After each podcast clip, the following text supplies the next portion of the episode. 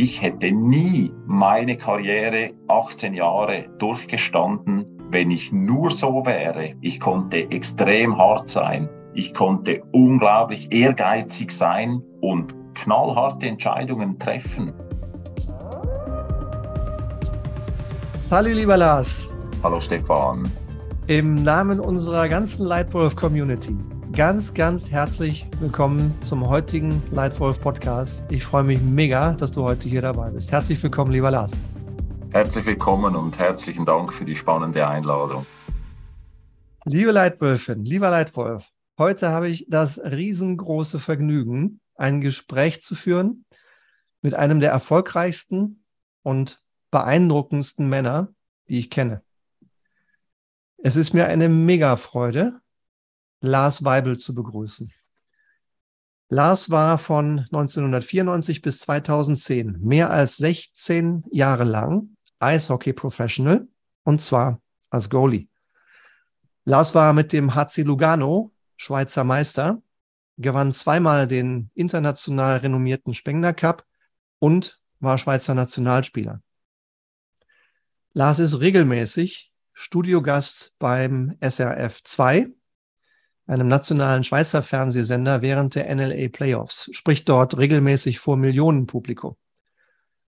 Als ausgebildeter Hochbauzeichner mit Handelsdiplom hat er beruflich bis 2014 nach seiner aktiven Sportlerkarriere in der Privatwirtschaft gearbeitet, trat dann beim EV Zug eine Stelle in der Verkaufs- und Marketingabteilung an und übernahm dort 2016 die Leitung der Nachwuchsakademie.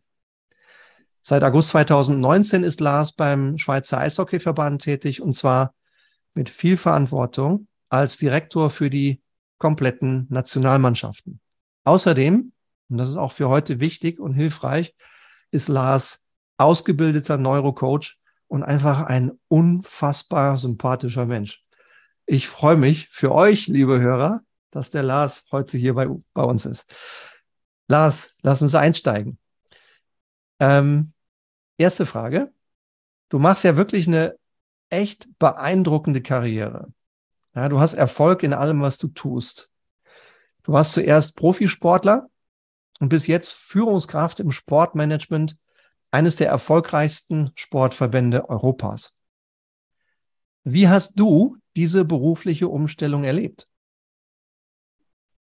Lieber Stefan, ich habe die als sehr äh, intensiv erlebt. Ähm, ich äh, habe mich sehr, sehr auf die Zeit danach gefreut, obwohl ich mit jeder Phase meine Eishockey-Karriere gelebt habe.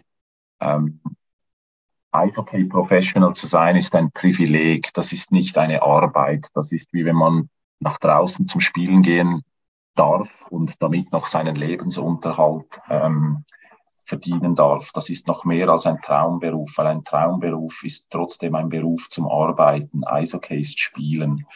Also wusste ich, das muss schon etwas mit viel Leidenschaft wieder sein für das danach.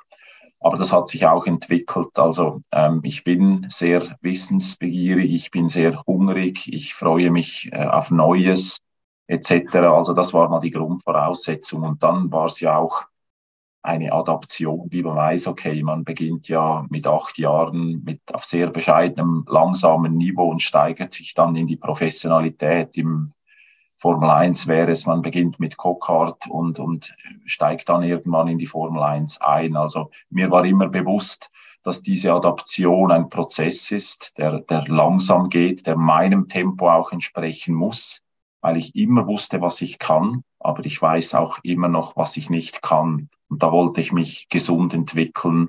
Und darum ist das für mich einfach eine normale Stufe um Stufe gewesen, ein Werdegang, ja, der wie immer in meinem Leben sehr ideal verlaufen ist. Aber ich habe bei weitem nicht nur Erfolg, ich habe auch viele Rückschläge eingesteckt und musste mit vielen Niederlagen umgehen, um mir ein bisschen Weisheit aneignen zu dürfen bis heute. Ja, genial. Ein toller Vergleich zu sagen, es ist eigentlich wie Spielen. Ähm, ich habe dich spielen sehen, also ähm, ein toller Vergleich. Ähm, kannst du dich noch erinnern, wann der Entschluss in dir gereift ist, Profi werden zu wollen? Ganz ehrlich, der ist gereift, als mein Vater mich als ganz kleiner Junge das erste Mal zu einem Eishockeyspiel mitgenommen hat. Ich habe da diese Torhüter gesehen mit diesen furchteinflößenden, spannenden Masken. ja. Und das war wahrscheinlich zu dieser Zeit wie heute, wenn irgendjemand so einen Science-Fiction-Figur sieht, da war es geschehen um, um mich. Und als ich dann gesehen habe, dass mal äh, beim freien Eislauf eine Mutter die kleinen Jungs mit ganzen Ausrüstungen äh, zum Training fuhr, habe ich realisiert, das gibt's ja nicht nur für Erwachsene, das gibt's für Junge oder, oder für Jugendliche. Und dann wusste ich, das will ich. Ähm, also ja, Professor, nein, vielleicht muss ich konkretisieren. Da, da, das war einfach Liebe auf den ersten Blick. Das war, das war einfach, ja, das, das war Schicksal. Eis, okay, das, da wusste ich, das ist mein Leben. Als ich ich wollte einfach nichts anderes tun.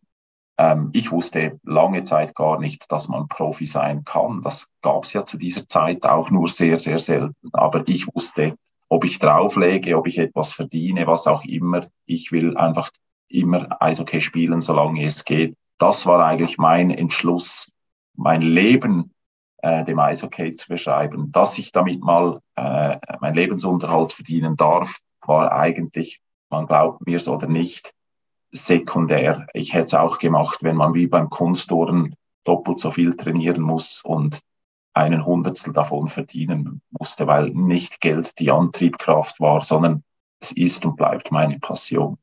Ja, wunderschön. Ähm, vielleicht ist das auch einer der Gründe, warum du so extrem erfolgreich bist, weil du es einfach aus ganz, ganz tiefer Überzeugung von innen machst. Finde ich ganz toll. Du hast eben einen zweiten Punkt angesprochen, den ich faszinierend finde.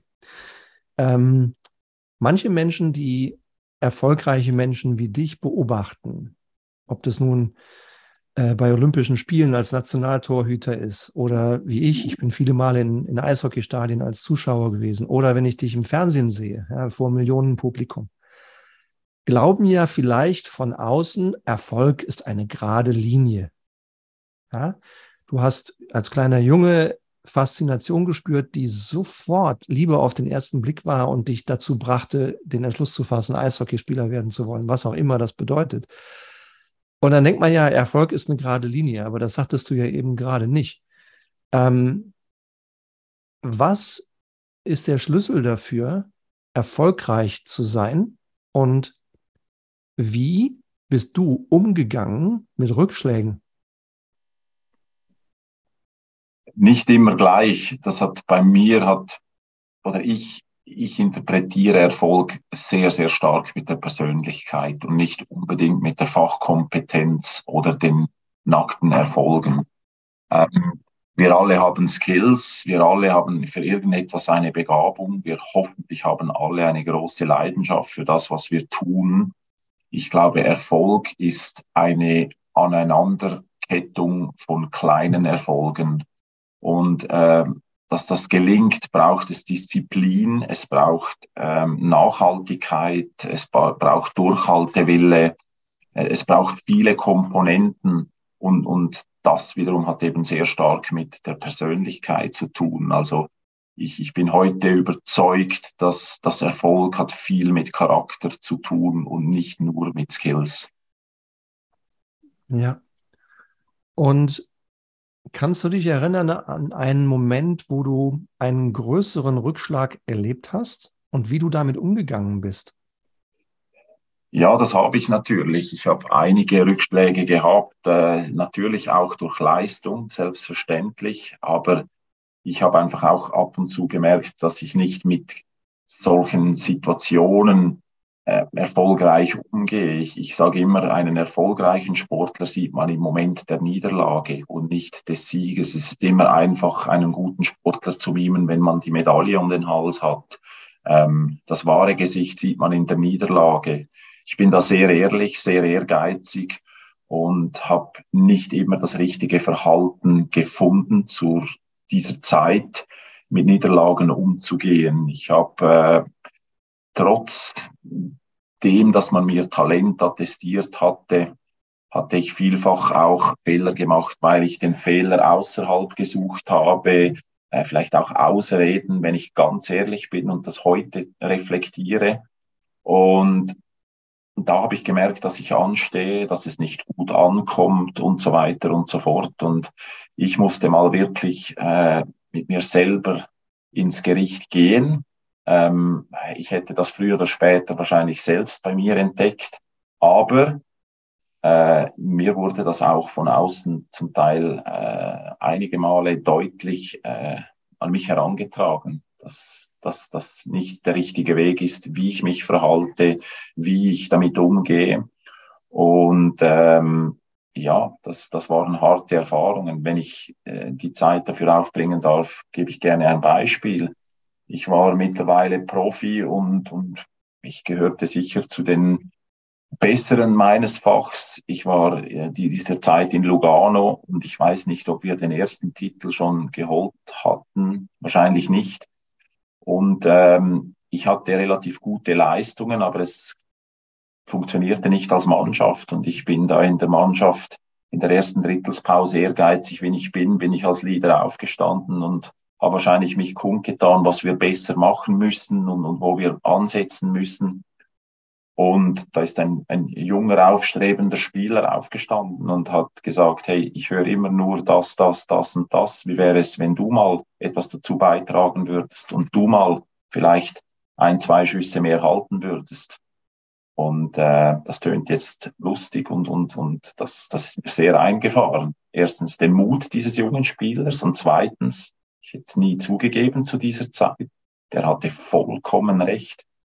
Ähm, und musste dann wirklich mit mir die Hausaufgaben machen und wusste, dass das nicht immer gleich ankommt, auch wenn ich es gut meinte für das Team, für, für den Verein. Äh, schlussendlich kann man Leute motivieren, aber man muss mit gutem Beispiel vorangehen. Und ich habe es dann getestet. Zwei, drei Spiele später ein anständiges Spiel.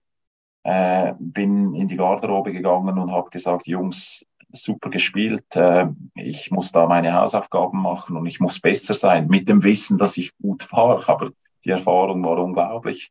Hey, nein, hey, super gespielt. Hey, wir müssen Lars auch mehr helfen. Wir müssen mehr Schüsse blocken und so weiter. Also die Dynamik in der Gruppe hat sich total geändert. Und das war für mich als kleine Anekdote ein, ein richtiges Beispiel, wie, wie Erfolg und wie eine Gruppendynamik funktionieren kann und was man bewirkt, wenn man auch selbstkritisch ist. Und für mich war das so einer von einigen kleinen Wendepunkten in meiner Karriere, wie ich wusste, was wirklich Leadership bedeutet im Sport. Ja, ein fantastisches Beispiel. Danke, dass du das mit uns allen teilst und auch Kompliment an diesen jungen Mann. Ich kann mir gut vorstellen, dass es ihn Mut gekostet hat, dir, dir als etabliertem Goalie, als junger Spieler entgegenzutreten, vor der gesamten Mannschaft und Kontra zu geben ähm, und groß, wie du darüber nachgedacht hast und das ähm, benutzt hast, um, um den Fokus auf was anderes zu legen. Ja? Das, zu viele Menschen glauben ja, Change funktioniert, indem man anderen sagt, was sie ändern sollen. Ja, zu häufig sehe ich auch in meinen Arbeitspraxen, Lars, dass, dass Einzelne sagen, ja, wir brauchen Veränderung, fangt ihr schon mal an. Und das so funktioniert, so funktioniert Change halt nicht. Ja? Genau. Ich habe, so ist es jedenfalls in meinem Leben und das Beispiel, was du gerade schilderst, ist genau, geht genau in eine ähnliche Richtung. Wenn ich was verändern will, dann muss ich mit dem Mann anfangen, der sich hinter meiner eigenen Nase befindet. Ja? Ähm, und echt Hut ab für diesen Mann. Äh, noch ein kleiner Querverweis. Und jetzt äh, das haben wir, wir kennen uns schon einige Zeit, Lars, aber darüber haben wir noch nie gesprochen. Das fällt mir aber jetzt gerade ein. Du weißt, dass ich Eishockey liebe, aber dass ich in Wirklichkeit ja mit dem Ball an den Füßen aufgewachsen bin. Äh, über 100 Mal in, in Eishockeystadien gestanden habe und begeistert Leuten wie dir zugeschaut habe. Aber mein Sport ist der mit dem Ball. Es gibt es ja in meinem Sport jemanden, der ähm, ähnlich erfolgreich ist wie du, ähm, der ebenfalls vor Millionen Publikum gespielt hat und, und auch spricht. Der Mann heißt Oliver Kahn. Äh, Oliver Kahn ist ein, ein Fußballtorhüter, der Weltruhm erlangt hat und der hat ein Buch geschrieben. Und dieses Buch, wo ich ganz ehrlich sage, weite Teile davon haben mich begeistert, ja, nicht alle, aber weite Teile fand ich wirklich begeistert. insbesondere hat mich eine Passage überrascht. Wirklich überrascht. Das war eine ganze Doppelseite voll mit Niederlagen. Niederlage, Niederlage, Niederlage. Ja? Ähm, vom B-Jugendlichen an, der mit äh, 15 Jahren als zu schwach und zu klein aussortiert in die B3 ging und eben überhaupt nicht diesen geradlinigen Weg nach vorne zu gehen schien. Das Buch heißt Ich, so groß, Ich. Untertitel Erfolg kommt von innen. Als ich den Titel zuerst sah, dachte ich, hm, das ist ja mal zumindest grenzwertig selbstbewusst. Aber wenn man das Buch liest, habe ich jedenfalls den Eindruck gehabt, das ist nicht übertriebenes, demonstriertes Ego, sondern das ist die Aussage, Erfolg kommt von innen und nicht von außen. Und auch du bist ein, ein sehr prominenter, sehr berühmter Torwart, auch wenn einer in einer anderen Sportart, ja. Ähm, wie hast du das Thema Erfolg kommt von innen in deiner Karriere erlebt?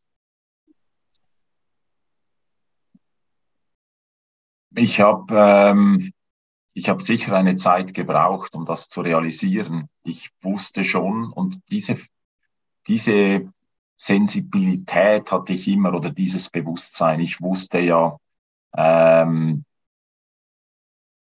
alles Gute kommt von innen, alles Leidenschaft, äh, Herz, all das. Ich, ich wusste ja, äh, von, wie, wie viel Power ich von innen drin hatte, wie viel Überzeugung, wie viel Ehrgeiz etc. Aber ich habe immer eine Zeit lang das Gefühl gehabt, da die, Aus, da die Wahrnehmung von Erfolg eigentlich von außen kommt. Also ich, ich schätze mich ja nicht erfolgreich oder wenig erfolgreich ein, weil das ist nicht mein Antrieb, das ist ein Resultat oder ein Feedback, das dann kommt für das, was ich ja auch authentisch mache. Aber der Spiegel war draußen, also wenn die Zeitungen positiv schrieben, die Fans zufrieden waren, ein neuer Vertrag mir angeboten wurde, das war ja immer ein Feedback von außen. Und ich habe mich sicher auch eine Weile lang zu fest mit dem Fokus nach außen gehabt, weil Erfolg ja wichtig war. Und erst mit dem Alter, mit der Routine, mit, mit der Erfahrung, mit der Gelassenheit habe ich das Außen einfach sein lassen und mich wieder mehr auf das Innere fokussiert, weil ich wusste, wenn ich es von innen her mache, kommt es von außen automatisch. Und musste natürlich auch älter werden, um zu wissen, ich mache es ja eigentlich nicht wegen dem Erfolg.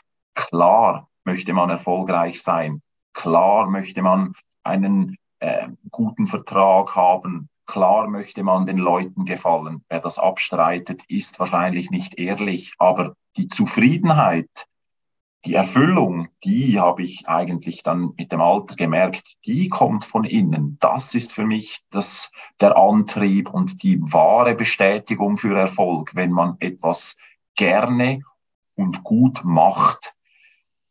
Ich habe es dann aber auch eine andere Wertmessung dem beigegeben. Also für mich war dann nicht immer automatisch, ich war nicht immer automatisch für mich erfolgreich, wenn die Leute das Gefühl gehabt hätten, ich bin erfolgreich. Für mich haben auf einmal andere Parameter mehr Gewicht gehabt oder ich habe mehr Erfüllung gehabt.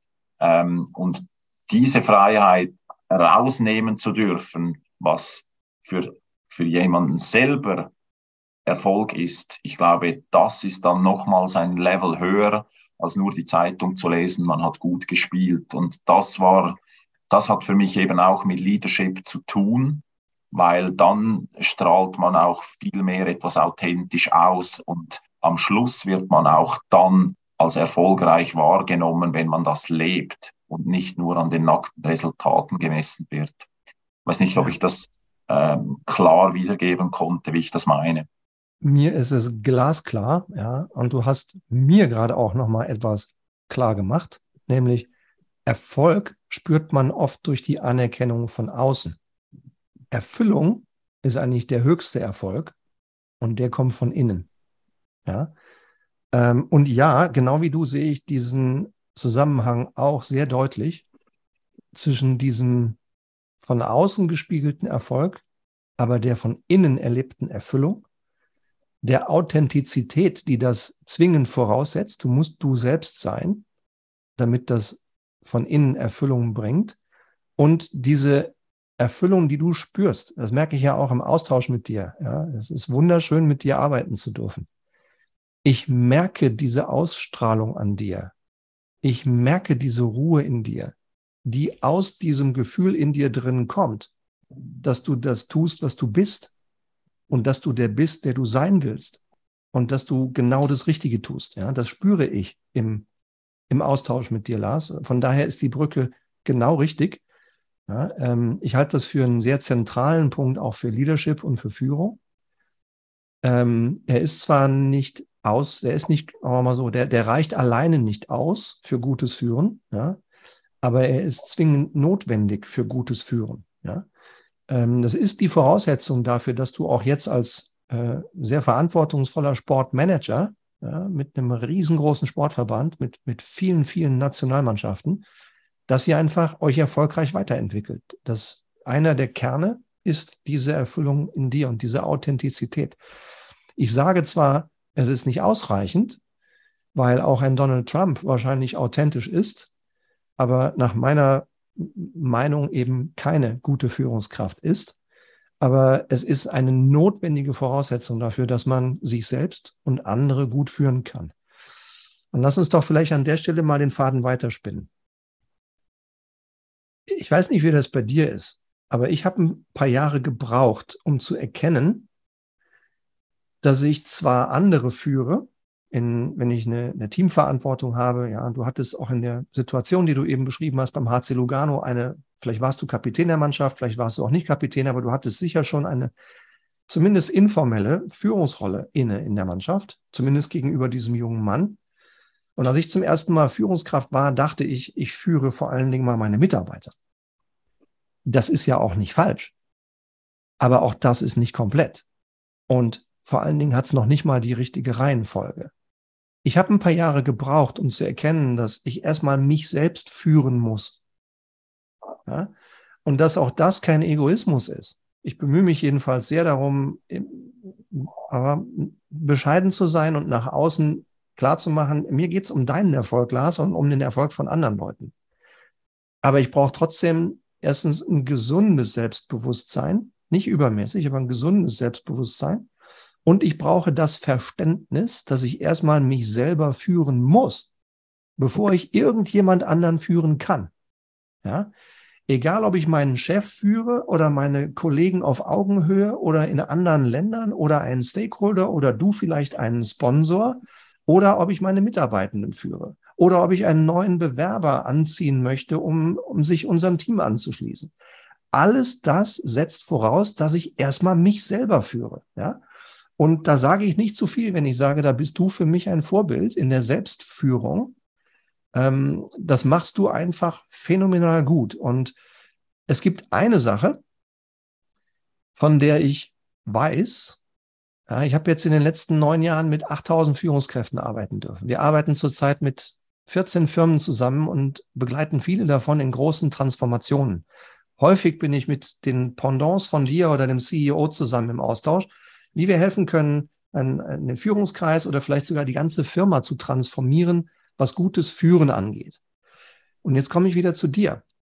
Eine der großen Herausforderungen, die immer mehr Führungskräfte sehen, ist, draußen wird es immer komplexer, die Anforderungen werden immer größer, die Veränderungen werden immer schneller. Ich sage jetzt mal nur Covid, Pandemie, ja, was das für mega Auswirkungen hatte.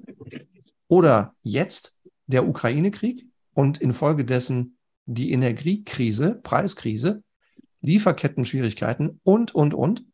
Das heißt, die Komplexität von außen wird größer, der empfundene Zeitdruck wird immer größer und der Stress wird immer größer und das Fokussieren wird immer schwieriger. Das sich selber fokussieren fällt immer mehr Menschen immer schwieriger. Einige haben dann nur in Anführungsstrichen Stress, und im schlimmsten Fall fallen Menschen in den Burnout, weil sie dieses Fokussieren nicht hinkriegen. Und das ist natürlich eine der Sachen, die du als Goalie ähm, äh, entwickeln musstest, um erfolgreich zu sein. Und da würde ich jetzt gerne mal ähm, hören, wie du das machst, weil ich mir gut vorstellen kann, dass dieses konsequente Fokussieren eine der Sachen ist, die viele Führungskräfte gerne von dir lernen würden. Du stehst ja als Eishockey-Goalie unter einem enormen Druck. Ja, deine Mannschaft muss dir helfen. Und je mehr Schüsse ich abwehre, indem ich mich in den Park hineinschmeiße, desto besser für dich. Aber letztlich kommt eben vieles doch durch. Und von deiner individuellen Leistung hängt sehr viel ab für den Erfolg deiner gesamten Mannschaft. Besonders hilfreich dabei ist ja konsequentes Fokussieren. Und in einem unserer letzten Gespräche sagtest du mir, als wir uns neulich unterhielten, dass du das kannst, nämlich auf Knopfdruck fokussieren und auf Knopfdruck entspannen. Wie machst du das?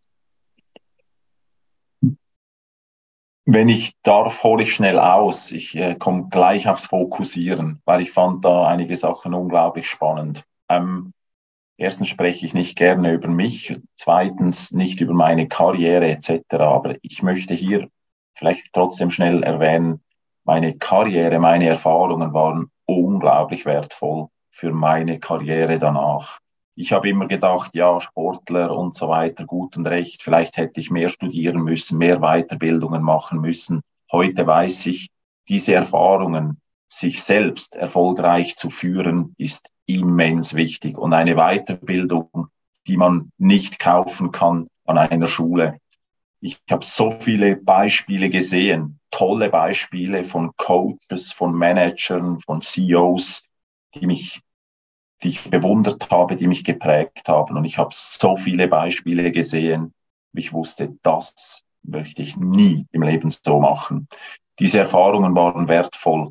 Was du gesagt hast, sich selber erfolgreich führen zu können, das ist ein, ein Spruch, den habe ich seit frühen Kindsjahren am Kasten in meinem Zimmer aufgehängt. Der ist von Charles F. Hanel. Es ist einfacher, eine ganze Armada von Kriegern zu führen, als sich selbst erfolgreich zu leiten.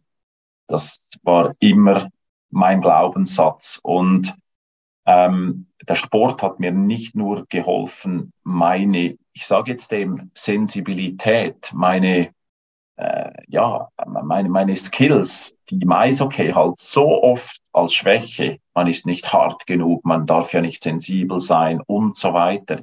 Ich habe relativ schnell begriffen, dass Sensibilität, Empathie, emotionale Intelligenz, soziale Kompetenz, das sind eigentlich die wahren Stärken für einen erfolgreichen Menschen.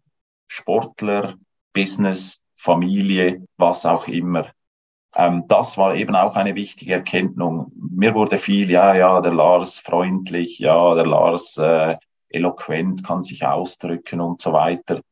Das war, wurde mir viel als irgendwie weich unterstellt. Ich habe mich aber realisiert, äh, selber reflektiert und gemerkt, ich hätte nie meine Karriere 18 Jahre durchgestanden, wenn ich nur so wäre, ja, ich bin so, ist mein Grundkern, aber ich konnte beißen. Ich konnte extrem hart sein. Ich konnte unglaublich ehrgeizig sein und knallharte Entscheidungen treffen. Zum Glück oder vielleicht nicht zum Glück hat man das nach außen oder nimmt man es gar nicht so wahr. Mein äh, Nachteil manchmal ist, dass die Leute dann erschrecken, auch heute, weil ich lange und friedliebend und harmoniebedürftig bin. Ich, ich habe gerne Harmonie im Team, ich habe gerne eine gute Ambiance, ich bin gerne positiv, aber ich kann auch dank dem Sport kann ich sehr klar abgrenzen. Und das ist auch etwas, das ich auch dem Sport zu verdanken habe, weil ich konnte das, diese Skills schärfen und ich konnte das Feintuning konnte ich über die Jahre machen. Wann darf ich Sensibilität haben? Wann darf ich empathisch sein? Mir gegenüber, im Team? Und wann nicht? Die Frage ist nicht, ob man sensibel ist, ob man hart, ein harter Hund sein kann, sondern ein guter Leader findet die richtige Balance und weiß, wann er welches Tool einsetzen muss. Das finde ich noch ganz wichtig, ähm, ja, einzugeben, dass dass das eigentlich eine Lebenserfahrung ist, die eigentlich auch mit Leadership zu tun hat, auch eine weiter, sehr, sehr wertvolle Weiterentwicklung, Weiterbildung in meinem Leben, die ich heute nicht missen möchte, die, die mich auch zu dem gemacht hat, was ich heute bin. Und dass ich eben diese Tools auch dank Erfolg, Misserfolg, Erfahrungen machen konnte, äh, das, das war nicht nur wertvoll, sondern das hat, haben nicht nur die Leute außen, das habe auch ich manchmal ein bisschen unterschätzt und kann heute stolz auf diese Tools zurückgreifen. Ich weiß, ich habe sie, auch wenn ich das nicht immer allen beweisen muss, aber es gibt mir eine unglaubliche Stärke. Ich, ich kann das. Ich habe gesagt, ich weiß, was ich kann und was ich nicht kann. Aber eben das ist etwas, das ich heute weiß. Ich kann das und äh, das ist auch sehr wichtig. Zur Fokussierung. Ähm, der Sport allgemein, und du hast gesagt, auch die Gesellschaft ist schnelllebiger. Ähm, früher hatte man 30 Spiele in meiner äh, Spitzenzeit in Davos mit Playoff-Finalmeister und, und Spengler Cup Nationalmannschaft hatte ich eine Saison über 100 Spiele gespielt. Oh, äh, die Reisen. 100 Spiele ja, in einem Jahr. In einer, also in einer Saison und, oh. und wirklich gespielt. Und das geht dann die Substanz und 100 Spiele spielen ist noch das eine, aber dann vielleicht von denen 190 auf einem Top-Level, das ist Lifestyle, das ist nicht nur Mindset. Also da lebst du 24 Stunden dafür. Also eben Disziplin und, und all das. Ähm, und ich wusste, das kann ich nicht mehrere Jahre so machen. Das ist der Raubbau. Also ich muss einen Weg finden, meine Energie zu optimieren und nicht nur die physische, vor allem die psychische. Und äh, wie so viel im Leben, glückliche Umstände, vielleicht auch keine Zufälle, ähm, kriege ich da ein Telefonat vom damaligen äh, Swiss Olympic Chief Medical Beat Villiger, die sagte, du, es gibt da von der NASA eine Software, die entwickelt wird. Ich finde das eine gute Geschichte. Äh, wir möchten das auf den Markt bringen. Wir suchen Leute, die das mit uns weiterentwickeln und logischerweise vielleicht auch testen. Wir möchten im Golf, im Eishockey, in der Formel 1, im Fußball, wir möchten Leute haben. Ich glaube, du hättest da die Sensibilität und eben kannst dich selber reflektieren, um das Produkt auch weiterzuentwickeln. Hättest du Interesse mitzumachen? Aha vorsichtig und skeptisch wie ich bin, ich mal zuerst gedacht, oh Achtung, was ist das? Und wenn ich Software höre und so weiter, dann habe ich schon Respekt und Mentaltrainer und so weiter. Gibt's auch nicht nur gute Leute, sagen wir es mal mhm. positiv. Also ich habe das mal gründlich abgecheckt und, und wollte mal wissen, ich muss zuerst, sehr interessiert logischerweise, aber was ist das? Was, was, was das heißt? Das kriege ich Sensoren auf den Kopf, werde ich da manipuliert und, und ja. hatte schon Verschwörungstheorien und habe dann äh, Urs Wies von Neurocoaching kennengelernt und ja. äh, der das, der da in, der, in dieser Softwareentwicklung dabei war und, und das auch schon praktiziert hat bei neurocoaching.ch. Lange Rede, kurzer Sinn. Ähm, ich habe da mit, äh, ich glaube, Patrick Fischer war damals auch dabei zu unserer Zeit in Davos im Zug haben das dann weiterentwickelt. Rafi Diaz hat das dann auch jahrelang gemacht. Ähm, da lernte man eigentlich, indem man Hirnströme misst, jede, jeder, jede Frequenz hat verschiedene Hirnströme. 14 Hertz ist die bestmögliche Fokussierung in einem entspannten Zustand. Dann gibt es Angstzustände, es gibt das Nirvana, wenn man eine Eingebung hat. Diese Software ist aber so, dass wenn diese Schwingungen gemessen würden in einem Bereich, den man nicht im Unterbewusstsein antrainieren sollte, unterbricht es das. Mhm. Also man kann nicht eine Fehlmessung haben oder ähm, das, das, das Feed, Neurofeedback sagt ja ein Feedback, ein neuronales. Also wenn die Frequenzen falsch sind, kriege ich ein Feedback, dass ich mich wieder ähm, dass ich merke, hier ist das der Holzweg, ich muss, ich muss wieder auf die, auf die Guten kommen. Und Wie hast du das Feedback gespürt? Also man, man, man hat nur Messung, man kriegt nichts aufs Hirn, okay. man hat, äh, man misst und man sieht das auf einem Monitor. Ah, und ja. ähm, ich sehe das dann visuell und ich arbeite mit dem Coach und das ist dann sehr spannend. Gewisse Leute gehen über Körperwahrnehmung, über Körpertemperatur, andere über visuelle Sachen, die sie sich vorstellen. Ähm, Wiederum andere müssten nur Bilder sehen von Sachen, die sie, ähm, ich sage jetzt mal, stimulieren, sagt sei das Geld, ähm, äh, Medaillen, Pokale. Äh, andere müssen den Weg sehen. Der Formel-1-Fahrer zum Beispiel kann die Strecke abfahren, der Skifahrer auch. Äh, bei mir haben wir es auch mit der Helmkamera versucht. Was, was sagt das aus? Was für Schwingungen gibt das? Mhm. Und ich kann es nur nachsagen, ich bin nicht Psychologe, nicht Arzt etc., aber mein Hirn hat scheinbar gut adaptiert und sich an die guten äh, Zustände und Schwingungen interessiert. Und ich habe dann schnell selber gemerkt, bei diesen Gedanken, diesen Vorstellungen kann ich wieder in diesen Schwingungsbereich gehen und konnte mir so antrainieren, dass ich dann aus Überzeugung wusste, diese 14 Hertz, die kann ich immer wieder regelmäßiger abrufen mit gewissen Tools, Gedanken, die ich mir manifestiere.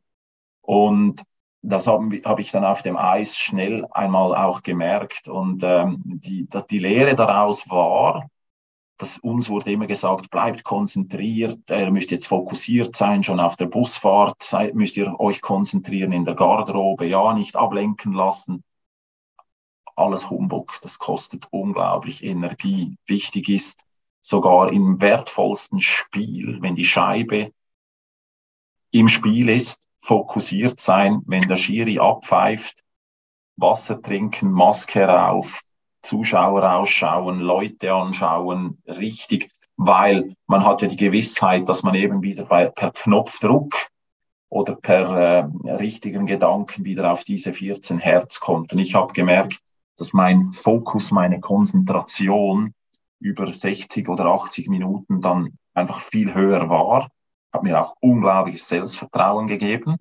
und, und, und ich wusste, ich, ich bin hier. Also das nur schon zu merken, macht einen stärker und wusste auch, ich, ich darf wirklich völlig auf andere Gedanken kommen. Es war auch erlösend und über eine ganze Saison nochmals auf diese 100 Spiele zu kommen, ist das natürlich eine Ressourcenoptimierung unglaublich, die man nicht nur mental merkt, sondern die merkt man dann auch physisch und körperlich. Und dann hat sich dieser, dieser Kreis schnell gedreht und Leadership, das ist eben auch ein Tool, das ich heute mitnehme. Ich kann in wichtigen Meetings oder Vorträgen und so weiter, kann ich das immer noch abrufen. Ich sollte es wieder ein bisschen intensivieren und, und trainieren. Aber ich, ich weiß eigentlich heute, das ist sportartenunabhängig. Das kann man im Privatleben, im Wirtschaftsleben, im Sport überall anwenden. Und äh, das war eine wichtige Erfahrung und darum äh, hilft mir das über den Tellerrand hinaus. Absolut. Das ist unfassbar, Lars. Ich finde das faszinierend. Ähm, du sagtest auch gerade, dieses Fokussieren ist ressourcenschonend. Eben genau das ist es ja, was in unserer Zeit immer mehr gefühlt knapper wird.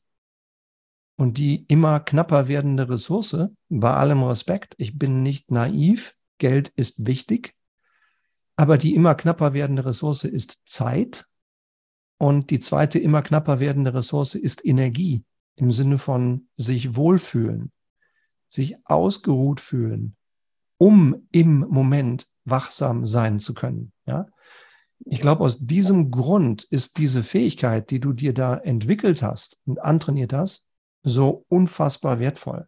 Vielleicht noch eine Nachfrage.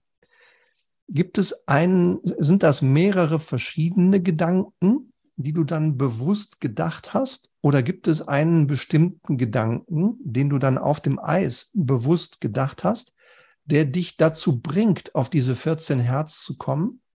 Was genau denkst du dann und wie wie schaffst du es? Nicht der, das Opfer deiner Gedanken zu sein, sondern deine Gedanken selbst zu bestimmen. Super Punkt, Stefan.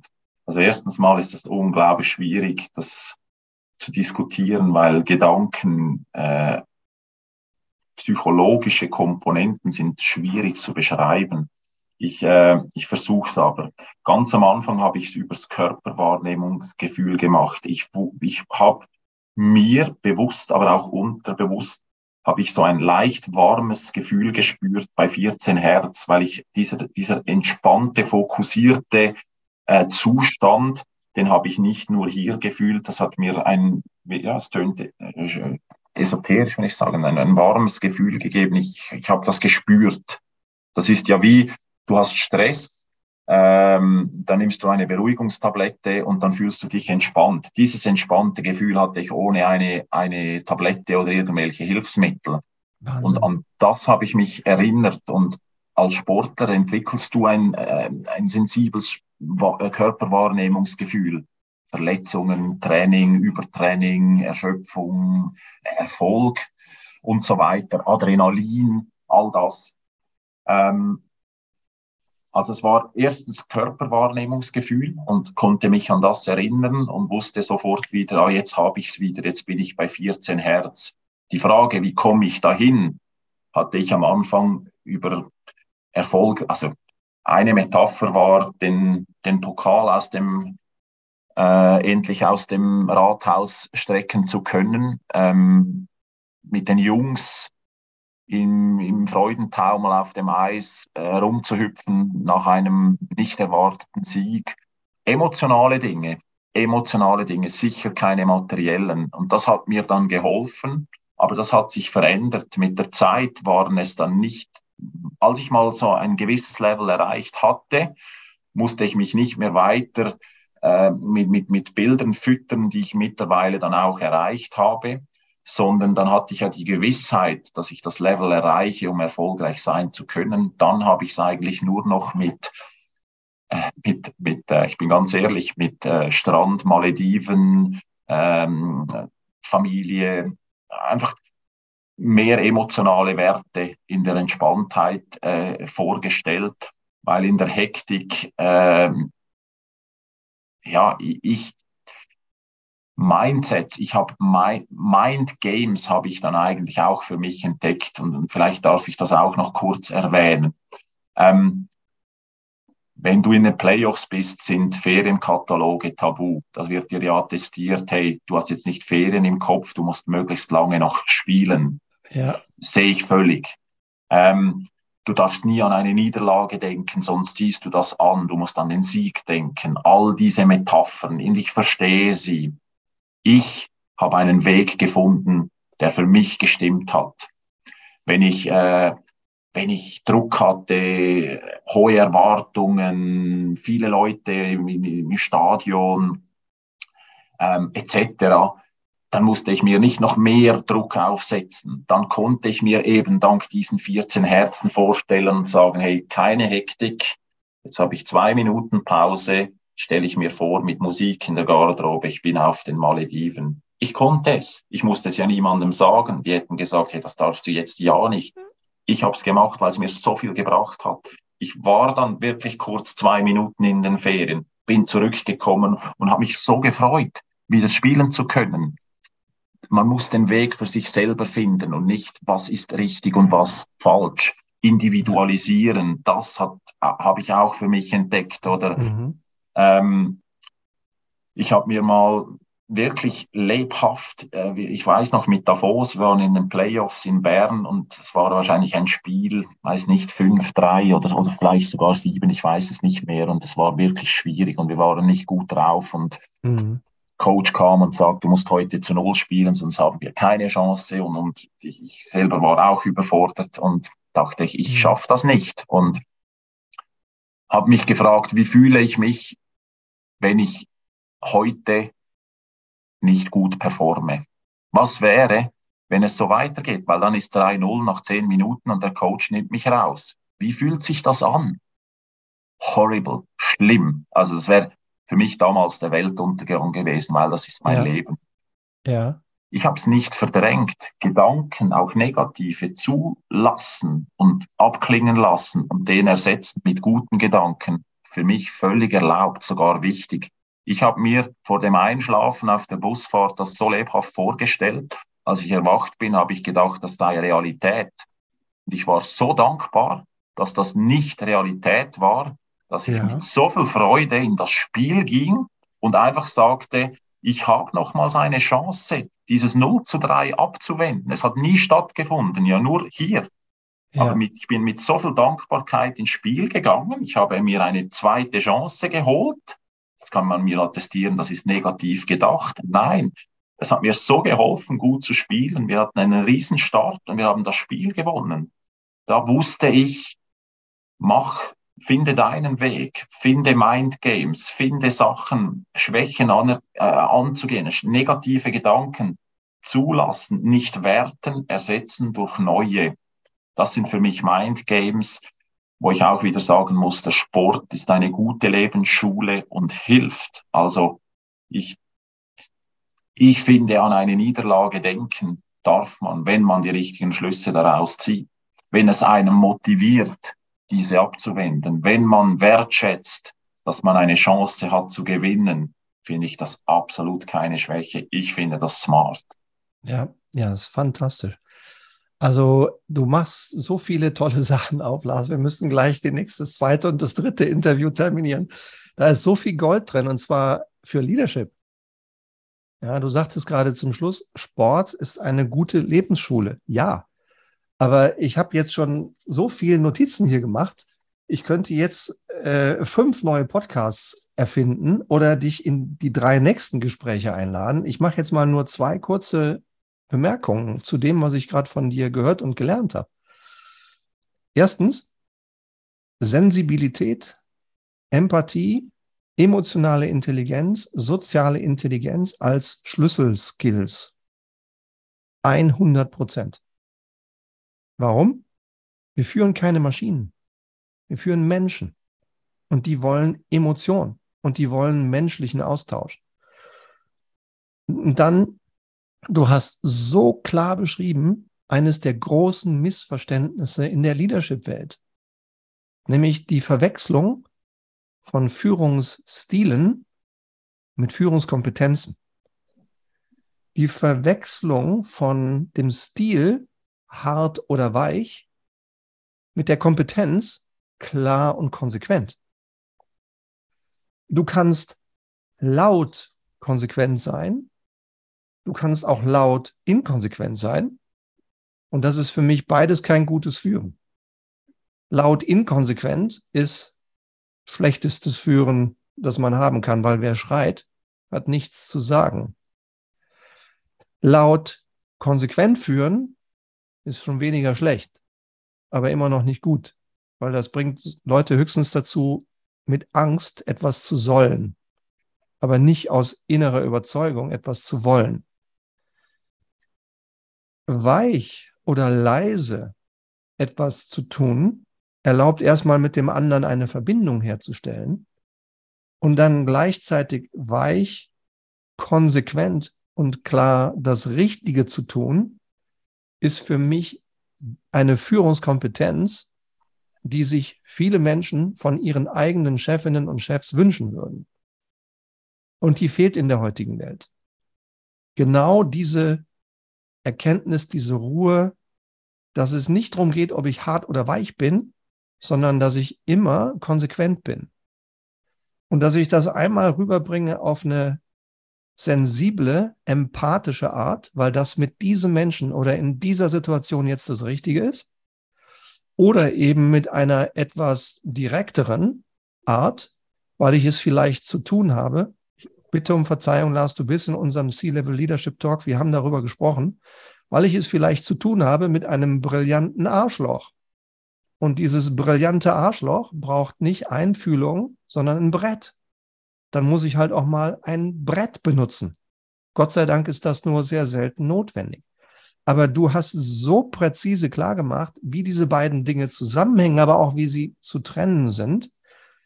Situativ entscheiden, wann fühle ich mit und lasse spüren, dass ich mitfühle. Das nennt man Empathie. Und wann und mit wem tue ich das weniger? Ich spüre zwar mit, aber nach außen hin zeige ich Klarheit und unmissverständliche Konsequenz, die vielleicht auch mal sehr direkt rüberkommen. Damit hast du ein Feld aufgemacht für das nächste Interview, ja? Äh, Essenz von gutem Führen. Das zweite, was ich faszinierend finde, ähm, ist, wie du das machst, wie du dich fokussierst.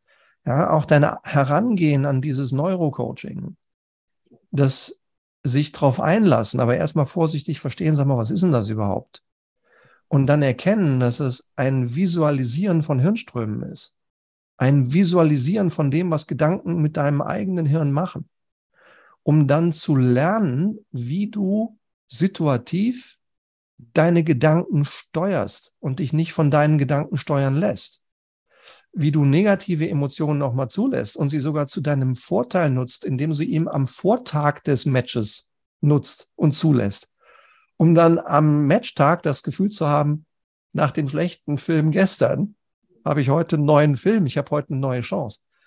Ich finde das sensationell und unfassbar spannend. Und ähm, alle diese Dinge sind direkt Leadership-Schule. Leadership-Schule aus dem Sport. Sport ist Leadership-Schule. Ja? Negative Gedanken zuzulassen. Ja? Der nächste, das nächste groß, äh, große Feld. Angst. Umgang mit Angst. Ich habe manchmal Angst. Du auch, Lars? Jeder. Ja. Äh, mir machen nur Menschen Angst, die sagen, ich habe vor nichts Angst. Das sind die einzigen Menschen, die mir Angst machen weil Angst ist menschlich. Nur gute Führungskräfte wie du lassen eben nicht zu, dass die Angst sie davon abhält, das Richtige zu tun. Du hast sie, du lässt sie zu, du lässt sie abklingen und dann steuerst du deine Gedanken und tust trotzdem das Richtige. Also ich finde es einfach faszinierend, Lars, was du Angst. hier äh, mit uns teilst. Angst Vielleicht sage ich das einfach, um mein Leben ein bisschen zu vereinfachen, aber ich würde jetzt mal behaupten, nur intelligente Menschen können Angst empfinden. Angst ist auch ein Warnsignal. Angst ist eine Fähigkeit, Situationen abzuschätzen. Auch das wieder, Angst ist keine Schwäche. Für mich ist es hochintelligent. Ähm, und wenn man versteht, wie Angst funktioniert, kann man sie wie nebeln, man kann sie nur auflösen, man kann sie nicht abstoßen. Und das wiederum braucht eben auch ein bisschen Intelligenz, um die Situation richtig einschätzen zu können oder sich selber mit Argumenten, Skills oder Tools Gegenargumente zu schaffen, die diese eben auflösen. Aber es, in meinem Leben habe ich gemerkt, es ist eigentlich ein hervorragendes Frühwarnsystem. Also ich kämpfe nicht mehr dagegen an, ich lasse sie zu, weil es, es hilft. Ähm, Nervosität ja das gleiche. Bei großen Speeches vor, vor vielen Leuten oder ein Eishockeyspiel vor 16.000 Leuten. Ähm, Nervosität bringt Adrenalin. In der Wildbahn hat es, hilft es den Tieren, auf der Flucht schneller zu rennen, äh, stärker zu sein, höher zu springen auch das wieder, wenn man es richtig anschaut, es ist nichts Negatives, es ist eigentlich ein, eine Riesengabe, das äh, erleben zu, zu können und etwas daraus machen zu können. Darum eben, ich finde, es hat am Schluss trotzdem eben auch nicht nur mit Einstellung zu tun, sondern auch ein bisschen mit Intelligenz, damit wir lernen, nicht immer ein Wertesystem, das eher negativ basiert ist, weil Leadership ist ganz sicher nicht sich nur einreden, ich bin der Beste, der Schnellste, der Größte und ich habe keine Angst. Im Gegenteil, wer es lernt, richtig einzusetzen, das sind Leader. Ich habe die Gabe gehabt oder habe sie immer noch durch meine Karriere oder mein, mein Leben auch immer wieder mit sehr, sehr hochkarätigen Persönlichkeiten aus Sport, Wirtschaft und Politik zu sprechen. Und wenn ich große meine, dann, äh, ich nehme sie nicht, nicht, nicht beim Namen, aber wirklich Weltstars, die bestätigen das auch. Die sagen, ja, die Leute nehmen mich einfach als den Größten wahr. Aber ganz ehrlich, ich habe ja manchmal so zu tun mit Versagerängsten. Ich habe mir schon im Final das und das vorgestellt. Die bestätigen mir das eigentlich. Das zeigt, dass auch wir Normalos oder kleinen Regionalsportlern wir sind genau die gleichen Menschen wie die. Man interpretiert einfach eine Riesengeschichte in die hinein, weil sie einfach Weltstars sind. Aber die haben gleich begonnen wie wir auf dem Schul Schulhausplatz. Und wie du so treffend gesagt hast, wir alle sind Menschen und Menschen haben die gleichen Tools. Wir dürfen uns nicht überschätzen, aber wir sollten uns auch nicht unterschätzen. Ja, tipptopp. Ähm, du hast ganz viele sehr wertvolle Dinge gesagt, die mit dem Leben, mit Erfolg, mit Sport, aber eben auch mit Leadership und gutem Führen im Kern zu tun haben. Wie gelingt es dir denn jetzt, dieses konsequente Fokussieren, das du als Profisportler entwickelt und auf sehr hohes Niveau für dich gebracht hast, in deine jetzige Management- und Leadership-Rolle als Direktor der Schweizer Nationalmannschaften zu übertragen? Wie es mir gelingt, ist eine Frage. Ja, genau. Wie machst du das, diese Übertragung? Weil die Situation ist, hat zwar viele Ähnlichkeiten, ja, Erfolgswunsch unter Druck, Team, Menschen, aber ich war nie Profi wie du.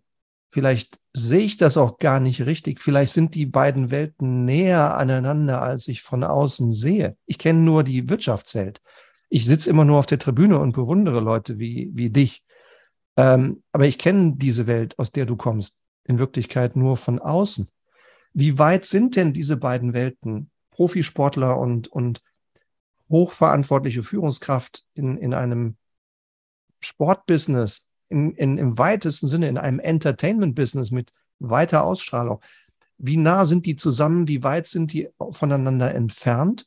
Und wie überträgst du das weil du in deiner ersten Karriere so hoch entwickelt hast, in deine zweite Karriere?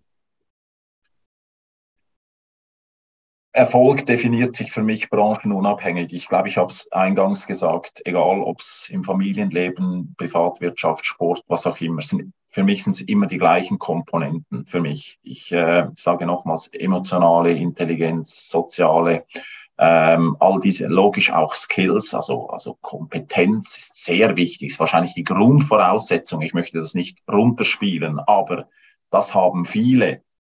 Dann bist du einfach gut. Aber wenn du wirklich gut sein willst, brauchst du alle Komponenten. Das ist der Punkt eins. Also braucht es eigentlich eine Adaption, aber man muss verstehen, dass es, wie gesagt, branchenunabhängig ist. Ich, ich möchte betonen, dass das für mich so ist und für mich so stimmt.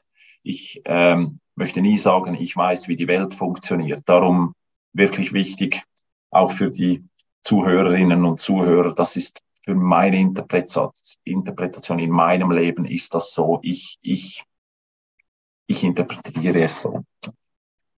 Äh, die Sportwelt ist eigentlich, auch wenn ich damals dachte, das ist sehr nahrhaft, schwierig und hart und, und auch schön, eigentlich easy im Vergleich zu, zu der heutigen Welt, weil, okay, es ist viel Druck, okay, die ganze Schweiz in meinem kleinen Fall oder, oder die halbe Schweiz oder was schaut vielleicht dieses Spiel und, und deine ganze Region und, und am nächsten Tag sprechen alle davon. Du denkst, das ist wichtig. Dabei, wie wichtig ist das wirklich im Leben? Ähm, in der jetzigen Welt ist es schon ein bisschen komplexer, weil es laufen so viele Dinge gleichzeitig. Die guten, die schlechten, die Probleme, die Notfälle, äh, die schwierigen Projekte, die, die, die einfachen. Ähm, äh, es muss koordiniert werden. Du musst den Überblick haben. Du musst äh, eins eins führen. Du musst Projekte leiten. Du musst sportpolitisch. Du musst äh, soll ich sagen, du musst ähm, Lobby betreiben, du musst akquirieren. Du, du, es ist einfach so viel komplexer. Heute denke ich manchmal, wow, wie schön und einfach war mein Leben vorhin. Aber da ich ja weiß, dass ich gewisse Sachen auch kann, ähm, ist es einfach mehr einen Challenge. Aber ich glaube, wichtig ist immer noch, dass man nicht oder ich auch wieder, ich interpretiere es so, dass man nicht nach einer Taskliste geht, äh, sondern dass man eben auch via Sportler auch Entscheidungen trotzdem noch äh, aus dem Bauch heraus macht, weil auch das habe ich ja in meiner Weiterbildung zum Neurocoach gelernt. Ein Bauchgefühl ist nicht ungenau. Ein Bauchgefühl ist hochexakt. Das hat ja mit dem präfrontalen Kortex und Serotonin zu tun und man nimmt es einfach vielleicht wieder im Bauch wahr. Klammer auf, warmes Körperwahrnehmungsgefühl 14 Hertz. Ähm, auch das lernt man ja, dass man merkt, man macht instinktiv gute Entscheidungen. Dann sind, sie, sind sie nicht vage, sie sind hochkorrekt und ich habe es gelernt und ich weiß es und bin überzeugt davon. Ähm, man, man, man muss weiterhin dieses, diesen Urinstinkt haben und dem vertrauen, dass man eben auch das Gelernte intuitiv richtig anwendet, auch wenn das ein Zusammenspiel von vielen Komponenten sind, die dann zu einer Entscheidung kommen.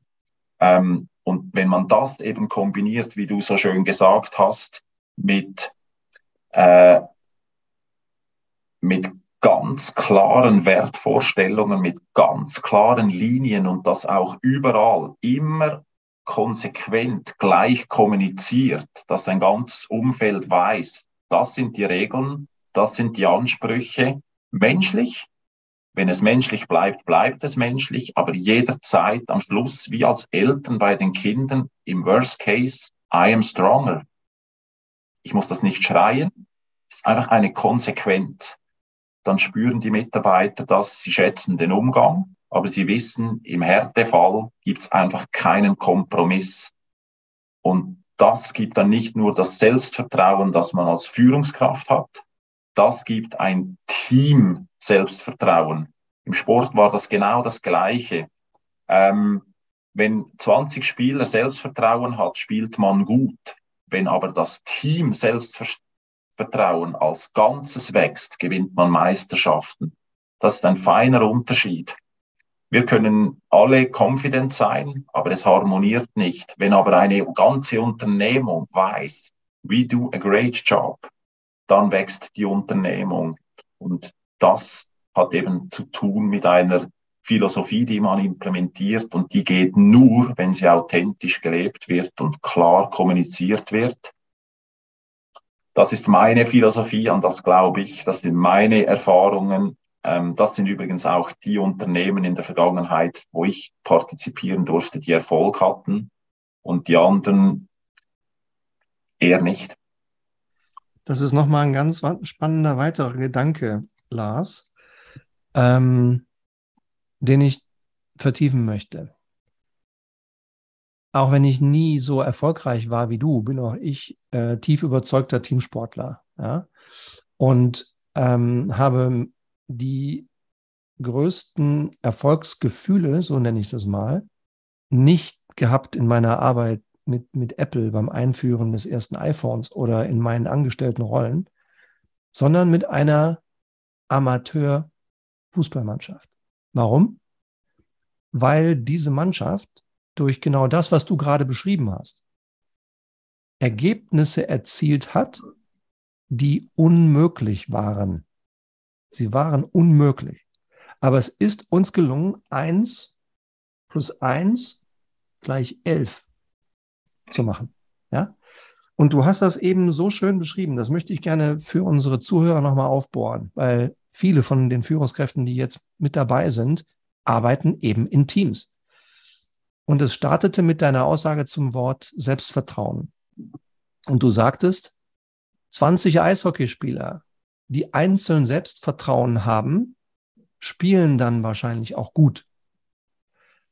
Aber nur wenn aus diesen 20 selbstvertrauenden Eishockeyspielern ein Team wird und ein Team Selbstvertrauen war der Begriff, den du verwendet hast. Ein Team Selbstvertrauen gewinnst du Meisterschaften. Wie macht man dieses Vertrauen? Wie schafft man dieses Vertrauen oder wie schafft man auch nur den Raum, in dem sich dieses Vertrauen entfalten kann, dass eben nicht nur einzelne Selbstvertrauen ist, sondern Team-Selbstvertrauen. Wie schafft man das? Ich bin der Überzeugung nur durch Kommunikation weil Kommunikation ist die Grundlage, um ein Umfeld aufzubauen, zu schaffen, um ein gemeinsames Ziel festzulegen, um zu reflektieren und so weiter. Ähm, Kommunikation ist der Ursprung von allem. Man kann überkommunizieren, kann man auch. Man kann falsch kommunizieren, geht auch. Man kann auch zu wenig kommunizieren, geht auch.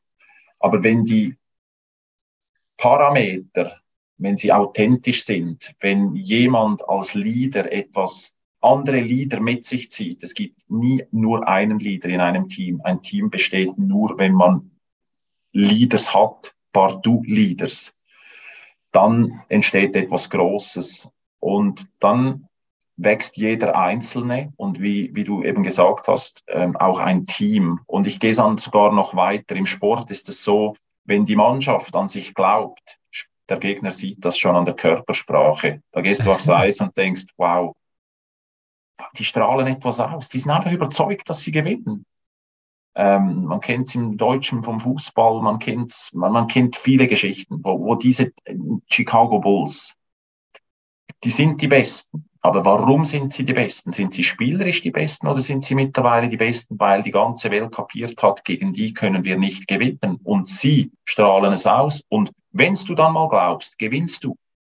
Aber ja. das schwappt dann noch von einem Team auf eine ganze Region über. Und wenn dann die ganze Region zum Stadion fährt und weiß, heute machen wir's, das ist dann nochmals, wenn wir von Feedback reden oder Neurofeedback, das ist auch ein Feedback. Wenn du dann als Team merkst, hey, die ziehen und pilgern zur, zur Stätte heute, die sind, die kommen zum Feiern, dann ist der Glaube einfach nicht eins und eins zwei, dann ist es eben elf. Und ich sage, der Ursprung ist in der richtigen Kommunikation. Mhm. Das ist der, die Grundlage, um eben alle auf den gleichen Level, auf die gleiche Mission einzuladen, zu holen. Innerhalb da, ja, geht's nicht immer harmonisch. Man muss Spieler ersetzen, man muss vielleicht mal einen Manager ersetzen. Wenn er nicht passt, dann ist vorbei mit freundlich sein und Harmonie. Das, das ist allen logisch. Aber ein Leader muss es nicht immer nach außen tragen und schon allen androhen, nee, wenn ihr das nicht macht, dann sage ich euch was Konsequenzen. Ein Leader lädt Leute ein, widmet ihnen Zeit, Aufmerksamkeit, schult sie, tauscht sich aus ein Leader akzeptiert zum Beispiel auch mal, wenn jemand ein bisschen anders ist. Aber wenn er Sachen reinbringt, die dem Team besser tun, muss er selber abwägen, wo bin ich jetzt ein bisschen kulant und wo nicht. Hat mit Feintuning zu tun. Und die, die Entscheidungen, ein, ein Meisterteam aufzubauen, ich, ich sage es jetzt in Sportworten, aber das gilt, gibt, gilt in jedem Team, dann signalisiert man eben eben auch wieder Authentizität und Ehrlichkeit, solange die Idee dem Erfolg gewidmet ist und nicht nur, weil dieser Mitarbeiter, dieser Teamkollege könnte unbequem für mich sein. Das spürt ein Team.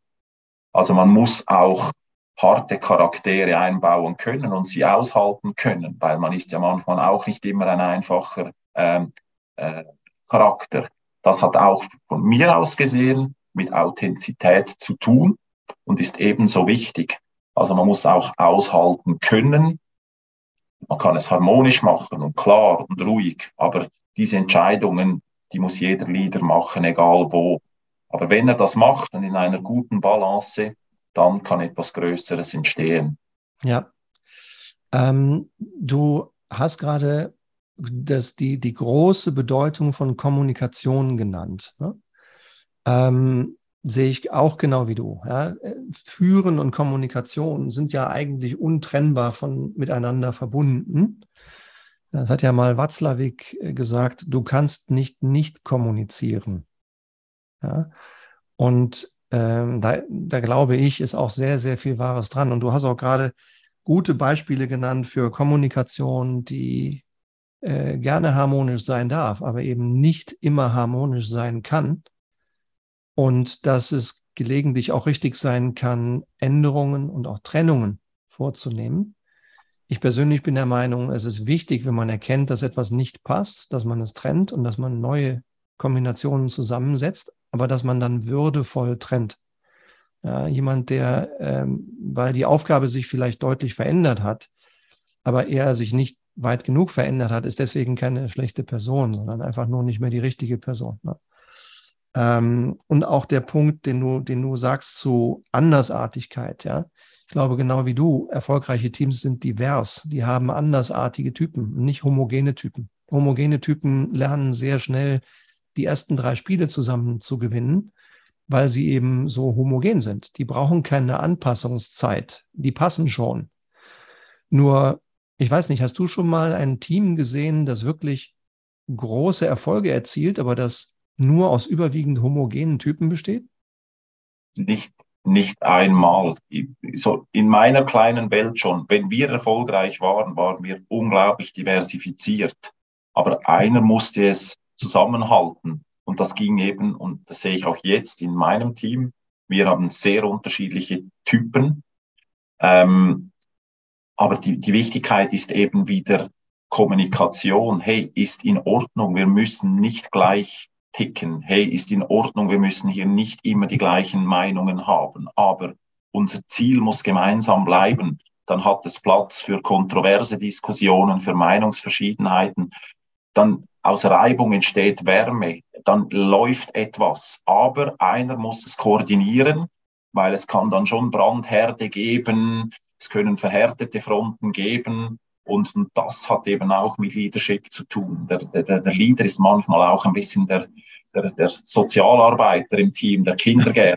Es tönt jetzt ja. negativ, aber nee, und, und ich, vielfach wird das vom Verwaltungsrat wird das nicht so wirklich geschätzt, weil also, er eigentlich Lars, anderes zu tun. Aber. Äh, jetzt sprichst du gerade wahrscheinlich mehr als 10.000 Hörern aus der Seele das mit dem Sozialarbeiter und dem Kindergärtner ist eine der Sachen, die ich am häufigsten höre in, in, in entweder ähm, politisch korrekter Verpackung. Dann heißt es, Herr Hohmeister, diese Führungstransformationsprogramme, die Sie da machen, die sind wirklich gut. Das klingt auch alles genau richtig. Aber wie bringe ich denn meine Führungskräfte dazu, endlich mehr Verantwortung zu übernehmen? Ich will doch, dass die selbst entscheiden, damit ich mich auf die strategischen Dinge konzentrieren kann. Die haben das Gefühl, sie haben es mit dem Kindergarten zu tun und unterschätzen vielleicht manchmal dabei die Signale, die sie selber senden. Denn was ich sende, kommt zurück. Ja, also deswegen musste ich gerade so äh, äh, schmunzeln, als du das mit dem Kindergarten und dem Sozialarbeiter sagtest. Ja, manchmal hat man vielleicht das Gefühl als Teamleader, dass man auch Kindereien ausbügeln muss von oben oder von der Seite. Oder besser noch von Augenhöhe, von mittendrin. Ja? Aber ich glaube, auch das ist es, äh, eben zuzulassen, dass Reibung entsteht, aber zu verhindern, dass ein Brandherd entsteht, wie du das gerade so präzise benannt hast, und dann eben hinzugehen und, und etwas zu tun, was in manchen anderen Kontexten vielleicht als naiver Kleinkram wahrgenommen werden könnte, aber dann menschelt es halt wir sind nun mal Menschen und Menschen machen halt mal Kleinigkeiten zu großen Elefanten. Ja? Ähm, auch da hast du wieder was benannt, wo ich, wo ich echt nur sagen kann, herrlich, herrlich. Ja? Ähm, oder sachlich, ein Teamleader hält diese Diversität zusammen durch gute Kommunikation und entscheidet weise und gut, wann er wegbleiben kann und wann das Team das alleine löst. Ja, wie vor zwei Jahren, als Hansi Flick noch Trainer des FC Bayern war und in einem Interview gefragt wurde, sagen Sie mal, Ihre Herren Boateng und Goretzka haben gerade einen Faustkampf gemacht und der eine hat ein blaues Auge. Und der Herr Flick einfach weise zurückblieb und sagte, wissen Sie was? Die beiden werden das schon regeln. Und noch bevor dieses Interview in den sozialen Medien war, war schon der Selfie von Goretzka und Boateng auf Facebook Millionenmal geteilt worden, wo sie beide sagen, pass auf, alles okay, wir haben das schon geregelt. Ja? Also diese Teamhygiene zu schaffen und sich auch darauf verlassen zu können, dass das Team viele Dinge alleine regelt, aber eben dann als Führungskraft auch da zu sein, wenn das eben mal nicht funktioniert und wenn scheinbarer Kindergarten Brandherde auslösen kann und Brände brauchen wir nicht im Team. Wir brauchen Reibung im Team. Ja. Ähm, wunder, wunderbar. Ähm, vielleicht noch zwei Sachen, die ich, die ich fragen möchte. Ich, ich merke gerade, wir könnten das Gespräch wahrscheinlich viel, noch viel, viel länger fortsetzen, Lars. Ähm, und die englische Version nehmen wir ein andermal auf, ja. Also du hast gleich ein Länderspiel. Ähm, das machen wir ein andermal. Äh, das machen wir lieber in Ruhe und genauso wie das hier. Nämlich mhm. richtig.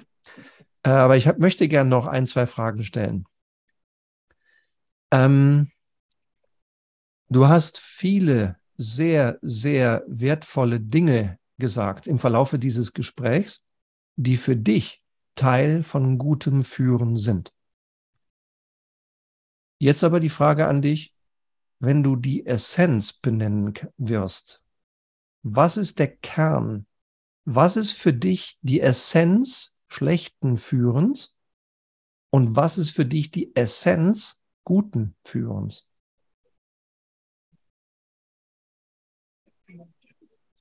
Wenn ich, ist eine mega schwierige Frage. Weil, ich weiß, deswegen stelle ich sie ja, ja dir. Du stellst nur schwierige und intelligente Fragen.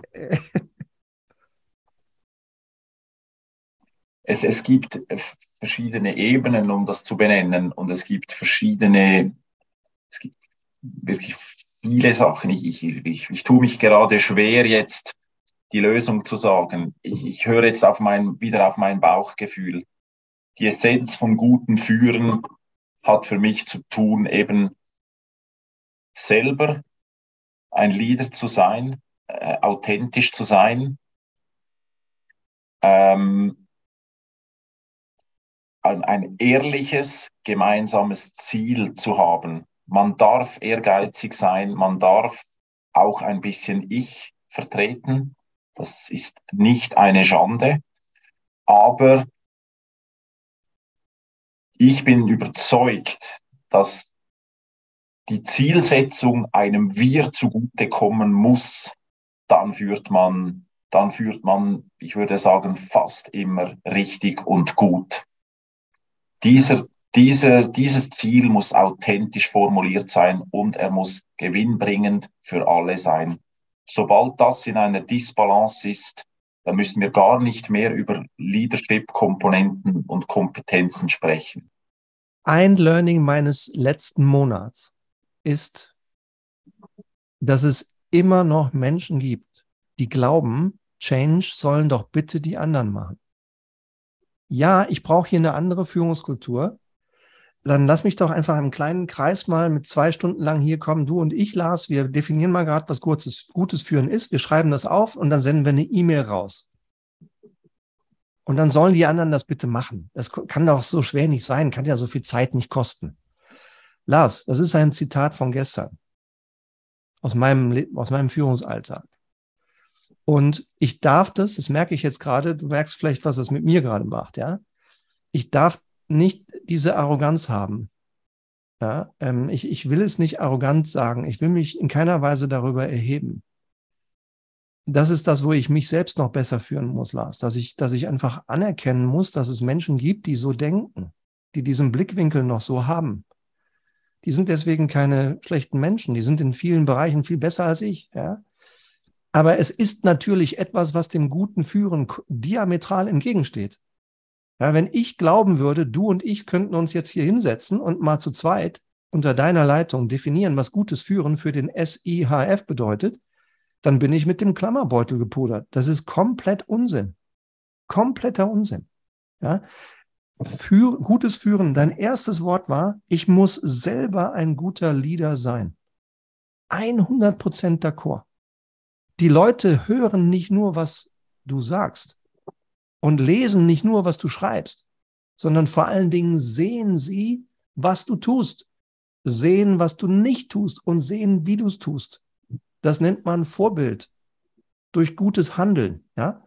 Und das ist für, auch für mich eine Essenz guten Führens, dass ich mir bewusst bin, dass no pressure, wir dürfen Fehler machen. Aber gerade bei so verantwortungsvollen Positionen wie deiner oder der von Patrick, viele, viele Menschen sehen euch in jeder Sekunde. Und dann in jeder Sekunde selber ein guter Leader zu sein durch das, was ich tue, durch das, was ich kommuniziere, das ist ein Riesenkern guten Führens. Und den hat manche Führungskraft noch nicht verstanden. Es geht nicht darum, den anderen zu sagen, dass sie bitte selber besser führen, sondern ich muss mit gutem Beispiel vorangehen durch mein eigenes Handeln. Ja, äh, finde ich vorbildlich. Das zweite, was du, was du sagtest, was ich gehört habe von dir, ist ein ehrliches, gemeinsames Ziel, das einem Wir zugutekommen muss. Habe ich noch nie so gehört. Finde ich sensationell. Ja? Ich sage das nochmal. Ein ehrliches gemeinsames Ziel, das schafft nämlich Sinn. Das schafft, was man im Englischen nennt, Buy-in. Das schafft ein Wollen, ein gemeinsames Wollen. Ja? und das dann auch noch dem Wir zugutekommt, nicht dem Ego, sondern dem Wir. Ja? Bescheidenheit als Grundhaltung. Es geht, und das ist einer der vielen Gründe, Lars, warum ich dich so sehr schätze. Das spüre ich in jedem Moment bei dir. Es geht dir nicht um dich. Es geht dir um etwas viel, viel Größeres, einen größeren Zusammenhang. Und auch diese Bescheidenheit, ja, das spüre ich in dir auch. Diese enorme Willenskraft, beruflich das Richtige zu tun, gepaart mit einer endlosen menschlichen Bescheidenheit, weil es um das Wir geht und nicht um das Ego. Ja, es ist wahrscheinlich der Kern, Lars, warum du so unglaublich erfolgreich bist. Ja. Und schön, dass du das so benennst. Also das ehrt mich ja sehr, aber wenn jemand von uns beiden erfolgreich ist, dann bist du, Stefan. Ich gebe mir alle Mühe dazu, aber das kann ich ja nur zurückgeben. Ich bin nicht so, du bist, du bist erfolgreich. Darum äh, sitze ich ja auch hier bei dir und, und mache diese Leadership-Weiterbildungen etc. Also Dankeschön an dieser Stelle. Ehrt mich. Ja, ist aber so. Das ist nämlich 100 Prozent so wahr. In jeder Sekunde. Ich erinnere mich noch ganz genau, als der Patrick, du und ich uns vor zwei Jahren zum ersten Mal begegnet sind in einem Kaffeenzug. Ihr habt mich beide geflasht. Sofort. Ja, Patrick auch.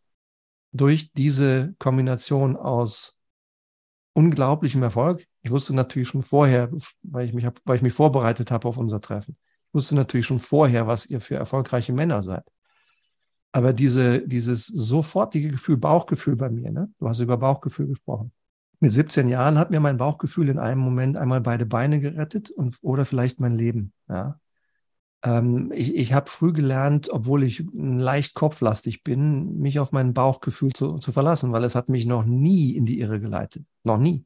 Ja? Mhm.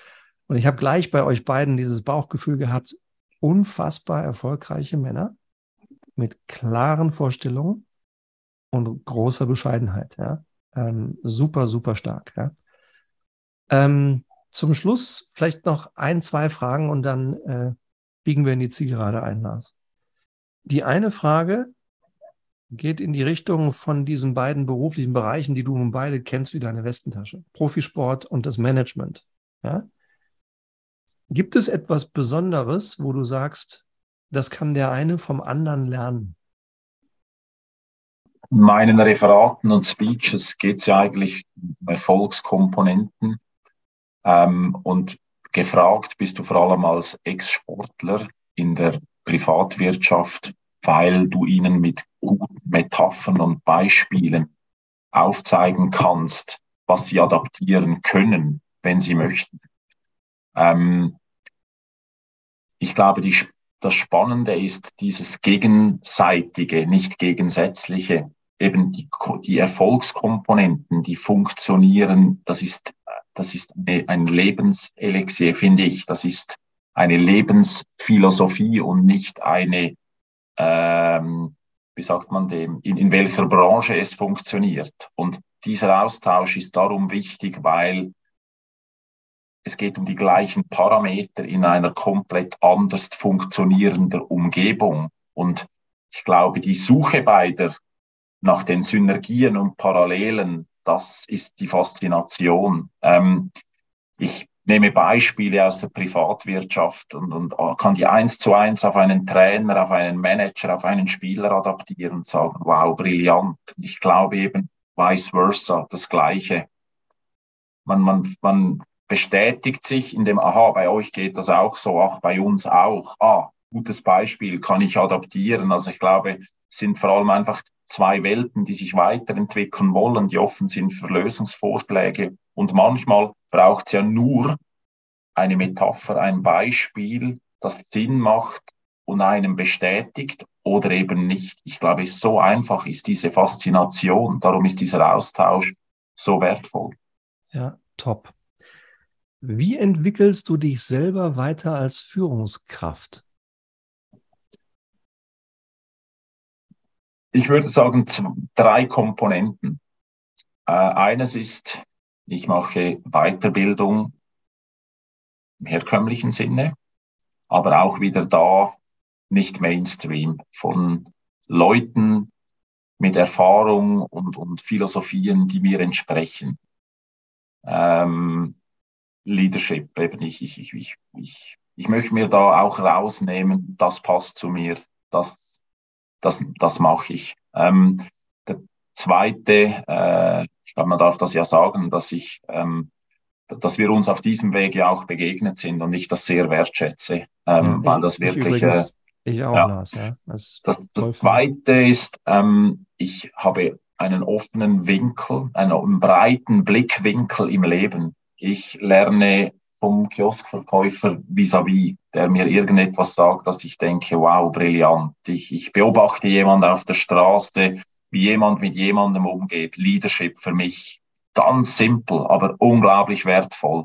Das Leben gibt so viele Beispiele. Wenn du offen bist, kannst du dich nur schon weiterbilden durchs Leben, durch viele Leute, die du kennst, durch viele Situationen, die du erlebst. Positiv wie negativ ist das Zweite.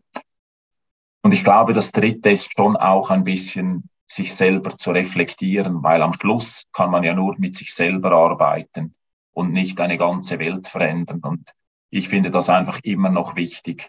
Ähm, ein gutes Maß an Selbstkritik, Selbstreflexion, aber auch ab und zu mal sagen, hey, ich glaube, diese Richtung geht in eine gute Richtung. Und wenn diese drei Komponenten stimmen, ich glaube, dann, dann kommt man schon mal weit und darf sich vielleicht dann wieder mal in Anspruch nehmen zu sagen, man könnte erfolgreich sein oder was ich noch lieber wäre, einmal alt und weise. Tipptopp, riesengroß. Vielen Dank. Und zum Schluss dieses wunderbaren Gesprächs, lieber Lars, würde ich dir gerne die Gelegenheit geben, eine Botschaft oder auch eine Frage an unsere heutigen Hörer zu senden. Vielleicht hast du etwas, was du ihnen mitgeben möchtest, als Botschaft, als Erfahrung oder eben auch als Frage, die sie mitnehmen, um mal darauf herumzudenken. Was möchtest du ihnen mitgeben? Ich möchte Ihnen mitgeben, dass das höchste Gut, egal was man denkt, lebt und spricht, ist die Zeit. Zeit ist das höchste Gut. Ähm, wenn wir optimieren können, machen wir es vielleicht nicht nur für Erfolg, sondern für Zeit. Und Zeit kann man investieren in Erholung, in Familie, in Gesellschaft, in Arbeit, in alles. Zeit ist das wahre, der wahre Reichtum und müsste eigentlich die höchste Währung sein im Leben. Ich hoffe, das teilen einige mit mir. Ähm, und das zweite ist, vertraut, vertraut euch. Wenn es für euch stimmt, ist es authentisch und wenn es authentisch ist, ist es immer richtig. Vertraut dem und hinterfragt das nicht so stark. Und meine Message am Schluss wäre, wir sind in einer verrückten Welt. Und äh, wir müssen schon klar und reflektiert sein, um Kraft, Inspiration, Motivation zu haben, weil die Perspektiven manchmal einem wirr erscheinen. Darum wäre mein Leitsatz, rechnet mit allem, auch mit dem Guten. Wie schön. Der perfekte Schlusssatz. Lars, ich kann dir gar nicht genug danken für dieses wunderbare Gespräch, für deine Zeit, für dein höchstes Gut, von dem du uns heute reichlich geschenkt hast.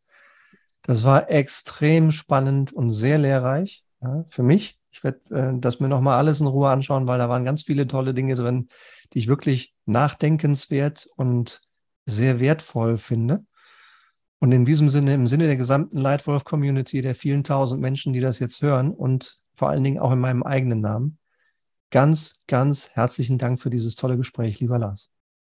Ich bedanke mich ebenfalls, lieber Stefan. Hat Spaß gemacht, war inspirierend und äh, fühle mich wertgeschätzt, das mit deiner Com Community teilen zu dürfen. Sehr. Super duper.